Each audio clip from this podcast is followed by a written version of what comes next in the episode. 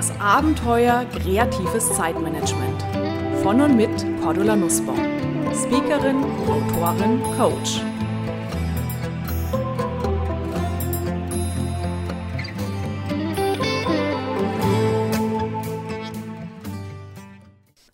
Liebe Hörerinnen und Hörer, seit einem guten Monat ist es jetzt am Markt. Mein neues Buch geht ja doch, wie Sie mit fünf Fragen Ihr Leben verändern. Gleich in der ersten Woche war es bei Amazon auf Platz 1 in der Bestsellerliste Motivation und der Verlag hat mittlerweile bereits eine sogenannte stille zweite Auflage gedruckt. Wenn Sie das Buch noch nicht haben, natürlich können Sie es gerne bei uns im Shop unter www.kreativechaoten.com mit Widmung bestellen oder natürlich auch überall im Buchhandel bekommen.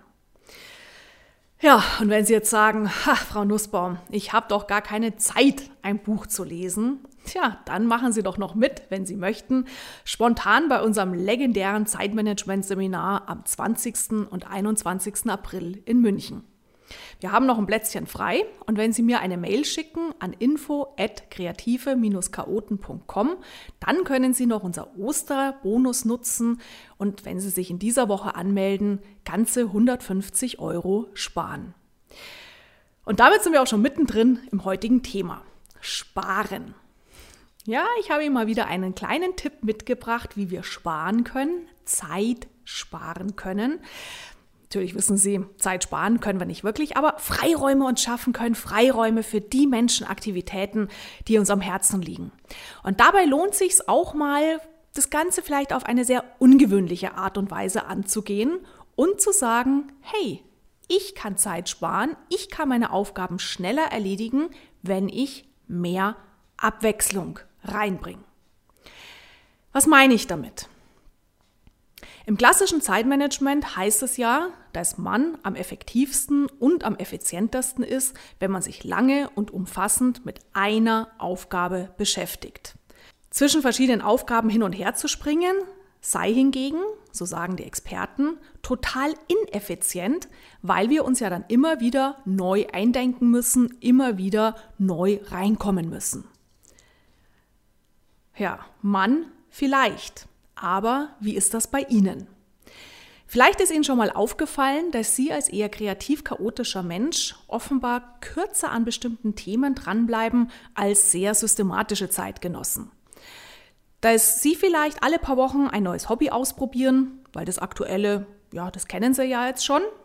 Und dass Sie offensichtlich im Vergleich zu den Systematikern keine Disziplin haben, um langfristig bei einer Sache dran zu bleiben. Ja, und dann knechten Sie sich vielleicht mit diesem Tipp an einer Aufgabe langfristig, umfassend, tiefgreifend dranbleiben zu müssen, diese eine Aufgabe erst zu Ende bringen zu müssen, bevor Sie eine neue Aufgabe anfangen. Mit dem Erfolg, dass sich die Aufgabe, an der Sie gerade sitzen, die zieht sich und zieht sich. Ein Ende ist nicht in Sicht, aber Sie müssen ja dranbleiben. Und damit geht leider Erfolg und Motivation und Energie komplett in den Keller. Aus diesem Grund kann es gerade für kreativ chaotische Querdenker wesentlich effektiver und auch effizienter, also schneller sein, wenn wir nicht bei einer Aufgabe bleiben, sondern bewusst zwischen den Aufgaben wechseln. Warum? Der Grund liegt darin, dass jeder von uns einen anderen Arbeitsstil hat. Wir kennen es aus dem Sport. Da gibt es Menschen, die sind die begnadeten Langstreckenläufer und es gibt andere, die sind die begnadeten Sprinter. Und genauso wie beim Laufen gibt es auch zwei grundlegende natürliche Arbeitsstile, die darüber entscheiden, ob wir unsere Arbeit im Büro oder die Aufgaben zu Hause so oder so besser erledigen. Entweder die Arbeiten in kurzen, intensiven Einheiten abarbeiten oder lieber in langen Blöcken drangehen. Das heißt, wir können unterscheiden einerseits den sogenannten Mosaikarbeiter, also jemanden, der kleine Aufgaben, kleine Etappen, kleine Häppchen ähm, erledigen möchte, wie bei so einem Mosaik, kennen Sie vielleicht, was aus dem Boden ausgelegt ist.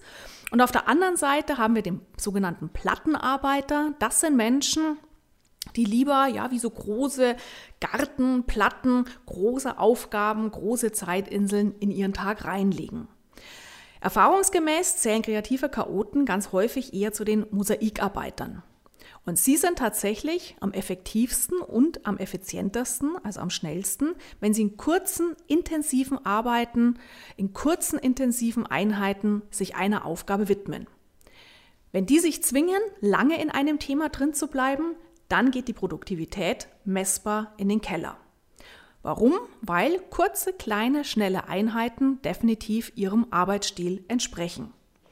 Hingegen der Plattenarbeiter, der Langstreckenläufer, der ist besser beraten, sich tatsächlich für längere Zeit aus dem Alltag auszuklinken, sich länger mit einem Thema zu beschäftigen, weil dann ist bei dem die Produktivität am besten da. Das heißt also, es gilt, dass wir nicht irgendwelchen 0815 Vorgaben folgen, wie man es macht, sondern unserem persönlichen Arbeitsstil. Das heißt, uns so zu organisieren, wie wir das Gefühl haben, jetzt blühen wir auf, jetzt gehen uns die Dinge leicht von der Hand, jetzt haben wir Elan, um diese Dinge auch zu tun. Ja, Veränderungen machen glücklich. Nicht nur in unseren Aufgaben, sondern auch, wenn wir mal gucken, prinzipiell in unserem Tagesablauf, unserem Wochenablauf. Es ist wissenschaftlich gesichert. Allein die Tatsache, dass etwas neu ist, bedeutet für das menschliche Gehirn eine angenehme Erfahrung, das bewiesen die Forscher der Universität Magdeburg. Sie steckten Probanden in einen Magnetresonanztomographen und reichten ihnen Bilder bekannter und unbekannter Objekte. Ihre Beobachtung, das Belohnzentrum ist mit dem Sinneseindruck des Neuen fest verankert. Und die Schlussfolgerung des Forschungsleiters, wir sind, wir Menschen, wir sind von Natur aus Entdecker. Schon die Erwartung, dass bald etwas Neues passiert, hat diesen Effekt, dass Belohnhormone ausgeschüttet werden. Und das heißt, entsprechend für unsere tägliche Aufgabenflut, für die Organisation unserer täglichen Aufgaben, in dem Moment, wo wir dieses Entdeckergehen ausleben, ja, haben wir tatsächlich Belohn ähm, Zentrum schüttet Hormone aus, haben automatisch rein gehirntechnisch diesen Belohneffekt, diesen Elan, diesen Push, die Dinge auch leichter anzupacken. Und wenn Sie jetzt sagen, ja, Frau Nussbaum, ich wechsle ja total gern zwischen meinen Aufgaben, aber damit ecke ich auch immer wieder an oder wie merke ich denn auch, wann übertreibe ich denn meine Abwechslung? Wann ist es einfach übertrieben, schnell von einer Aufgabe zur nächsten zu gehen? Da lohnt sich mal, sich einerseits ein bisschen zu beobachten und andererseits uns auch klar zu machen, ja, eine gewisse Veränderung ist natürlich gut. Ja. Nietzsche hat mal gesagt, eine Schlange, die sich nicht häutet, die stirbt. Das heißt, Erneuerungen in unserem Alltag, in unseren Aufgaben tut gut. Aber natürlich zu viel des Guten ist genauso wenig gut wie zu wenig. Und das heißt konkret für Sie, Beobachten Sie sich mal in den nächsten Tagen. Schauen Sie mal mit einer engen Taktung, mit viel Abwechslung, ähm, wo Sie schnell zwischen den Aufgaben springen. Wie geht es Ihnen an diesen Tagen und wie viel schaffen Sie auch tatsächlich weg vom Schreibtisch, von Ihrer To-Do-Sammlung? Weil klar, irgendwann wollen wir natürlich auch fertig werden.